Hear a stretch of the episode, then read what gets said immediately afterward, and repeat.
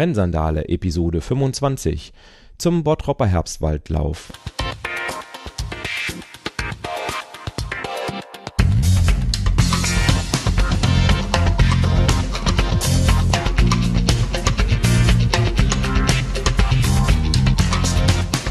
Herzlich willkommen, liebe Hörerinnen und Hörer, zur 25. Episode. Ja, es sind schon 25, gar nicht schlecht.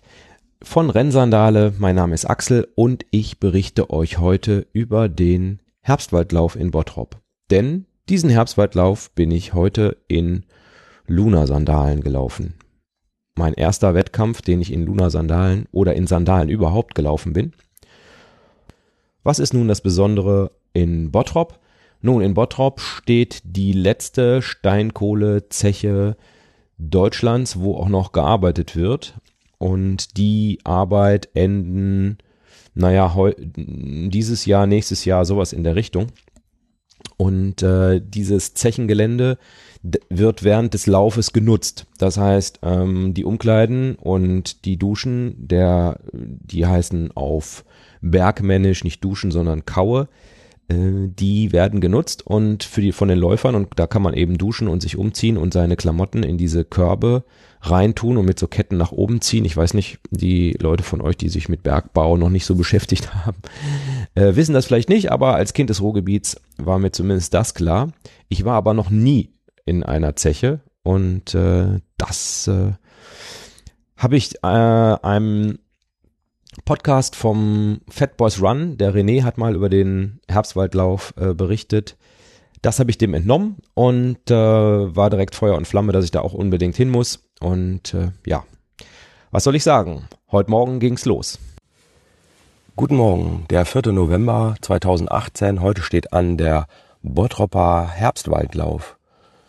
Und äh, ich freue mich schon drauf, bin noch ein bisschen angeschlagen durch eine Erkältung. Ich denke, das hört man auch ganz gut. Aber ähm, ja, es kann eigentlich losgehen. Dann fahren wir mal hin.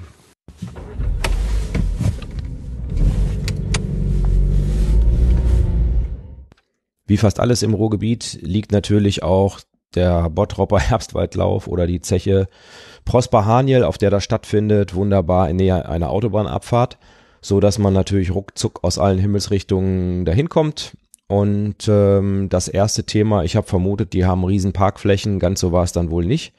Da gab es äh, schon ziemlich weit vorne, gab es Einweiser, die schon irgendwas weisten und wo man parken sollte. Und der von mir angestrebte 10 Kilometer Lauf war auch der letzt startende Lauf. Das heißt, äh, alle anderen Läufe sind schon vorher gestartet, so dass auch schon ein paar Leute vor Ort waren und äh, sich schon die Hacken abliefen und auch ihr Auto schon vorher geparkt hatten. Ich habe dann am Straßenrand geparkt und äh, gehofft, dass ich da kein Knöllchen für kriege auf so einem Grünstreifen und äh, habe dann auf dem Hinweg den Michael getroffen. Michael war auch noch nie da, war auch Kind des Ruhrgebiets und äh, wollte dann auch da mal ganz gern dran teilnehmen. Hatte sich auch für die 10 Kilometer äh, gemeldet und ja, dann Startnummer abgeholt und in der Kaue umgezogen. Wie gesagt, Schwarzkaue, mh, hm, da habe ich noch äh, einen Korb gefunden, der nicht belegt war. Muss man erstmal irgendwie herausfinden, welchen Korb kann man denn nehmen und so und da wo keine Schlösser sind und so weiter. Schlau wie ich war, habe ich mir mein Startnummernband mitgenommen, damit ich mir meinen Pulli nicht durchpieksen muss. Und habe dann festgestellt, dass ich mir keine Nadeln mitgenommen hatte von der Startnummern Ausgabe. Musste also nochmal kurz zurück zur Startnummernausgabe, habe mir noch zwei Nädelchen geholt und mir dann an einer Bank die Startnummer an das Startnummernband dran getackert. Dabei habe ich dann auch Kerstin kennengelernt, die ihren ersten Lauf lief, zusammen mit einem Freund, der auch das erste Mal an einem Wettkampf teilgenommen hat. Die hatten sich auch beide für den 10 Kilometer Lauf angemeldet. Und hier nochmal ein paar Impressionen von dem Bereich der Startnummernausgabe. So, ich bin jetzt bei der Startnummernausgabe gewesen, habe meine Startnummer geholt. Dachte, ich habe Startnummernband, brauche ich ja keine Klemmerkes, aber doof. Natürlich brauche ich welche, sind keine Löcher drin, weil die so in so Tütchen eingepackt sind. Scheiß Plastik. So, dann eine wunderbare Umkleidehalle mit äh, den Körben, wo man das an den Ketten hochziehen kann, das ganze Zeug. So erstmal einen leeren Korb finden und im Schloss kann man das dann sichern, sodass dann niemand anders äh, die Klamotten klauen kann oder nicht so wirklich einfach. Nachdem meine Unterhose also absolut sicher verstaut war, habe ich dann ein paar kleine Ründchen Warmlaufen gemacht. Das war da recht stark abgesperrt und bin auch erst ganz brav hinter der Absperrung geblieben. Irgendwann habe ich ganz viele Läufer in einem anderen Bereich gesehen, bin dann auch da drunter hergeklettert und so. Wir wurden dann aber doch nochmal darauf hingewiesen, dass das eben leider Betriebsgelände sei und deshalb eben wir bitte hinter das Absperrband zurückkommen sollten. Naja, das war eben schon recht kurz vor dem Start und da habe ich auch nochmal kurz vor dem Start für euch eine Aufzeichnung gemacht. So, noch ein paar Minuten bis zum Start. Das Feld ist schon aufgebaut. Es gibt 1000 Teilnehmer beim 10 Kilometer Lauf. Und äh, naja, äh, die sind schon alle ganz nervös und hopsen alle rum. Und ich werde mal gucken, dass ich mich ein bisschen am Rand halte, damit mir keiner auf die Füße tritt, denn ich, ich starte heute in Sandalen. Wahrscheinlich einer der wenigen. Ich habe noch keinen anderen gesehen, der in Sandalen läuft. Gucke ja Leute mal auf die Füße, aber hey. Ja, was soll ich sagen? Ich habe dann hinterher doch noch jemanden mit Lunas gesehen, aber nicht am Start und nicht einen, der 10 Kilometer gelaufen ist. Darum habe ich als einziger Aufmerksamkeit mit Sandalen erregt.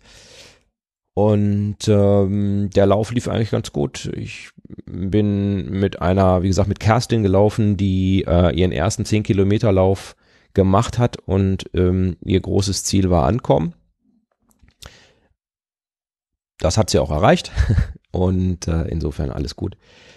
Ja, ähm, was kann man sagen? Der Lauf geht, äh, heißt Herbstwaldlauf, weil er durch den Herbstwald geht. Das sind Wege, die teilweise ähm, geschottert sind, teilweise asphaltiert, teilweise so, so betoniert, äh, mit großen Lücken dazwischen. Ähm, man ist natürlich mit tausend Leuten gleichzeitig auf einem Waldweg oder einer Waldautobahn, wie manche sagen würden, nicht äh, äußerst komfortabel unterwegs. Es geht dann ja immer sehr langsam los und die ganzen Walker, die sich eigentlich hinten anstellen sollten, hatten das hinten nicht so richtig gefunden und so. Und bis man dann mal irgendwie so richtig im Tritt ist, ja, aber es ging ja um nix und insofern habe ich auch immer mal wieder ausgiebig in den Wald geguckt und das war natürlich wirklich ein schönes Farbspiel. Äh, Sonne ist leider an dem Zeitpunkt noch nicht so rausgekommen, wie sie jetzt so dann doch ab Mittag in NRW geschienen hat. Vorhergesagt waren 10 Grad, wir hatten 5 Grad und deshalb hatte ich auch ein bisschen mehr an. Lange Hose zum Beispiel, aber ja, das hat sich für mich auch wirklich äh, bewährt oder das war eine gute Entscheidung. Ab Kilometer sieben, acht äh, habe ich dann leider so ein bisschen, das hatte ich auch beim Training ab und zu jetzt mal mit Sandalen. Nee, einmal hatte ich das im Training mit Sandalen, nämlich das erste Mal, als ich die 13 Kilometer gemacht habe zum Training für den Bottropper Herbstwaldlauf. Äh, Knieprobleme, so ein bisschen am Außen, außen am Knie links, an der linken, am linken Knie äh, und da dann auch wieder links, äh, also möglicherweise ein IT-Band-Problem. Das tat dann so ein bisschen weh. Und ähm, ja, das ging dann auch äh, heute wieder so ein bisschen so. Ich habe dann irgendwann entschieden, ähm, mich an eine Gruppe zu hängen, die uns überholt hat auf den letzten anderthalb, zwei Kilometern. Ähm, die liefen mit so einer Pace, die so knapp unter fünf war. Und äh, da habe ich dann festgestellt, dass das 50 Kilometer Läufer waren, was mich äh, ein bisschen beeindruckt hat, dass sie 50 Kilometer mit einer Pace von unter fünf laufen. Aber wer weiß, ob die mit der Geschwindigkeit ankommen. Und äh, naja, also auf jeden Fall habe ich den äh, äh, Läufer, den ich da, den neben mir hatte, äh, auch ein bisschen beeindruckt, dadurch, dass ich in Lunas laufe. Aber da dachte er auch noch, ich würde 50 Kilometer laufen. Naja, da hat er ja ziemlich daneben gelegen. Und äh, ich bin froh und glücklich übers Ziel gelaufen. So, ich bin ins Ziel gekommen, war schon umkleiden und duschen 10 Kilometer Lauf beendet. Da sind, glaube ich, jetzt auch alle da. Man kann die Nummern, die, die, Urkunden abholen. Und ich war auch schneller als der erste vom 25 Kilometer Lauf. Aber trotzdem, äh, ja, äh, nicht wirklich schnell. War auch nicht das Ziel heute. Kein Problem.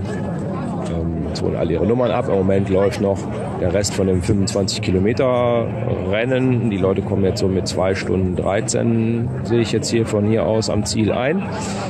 Und ähm, die 50 Kilometer äh, enden jetzt auch bald.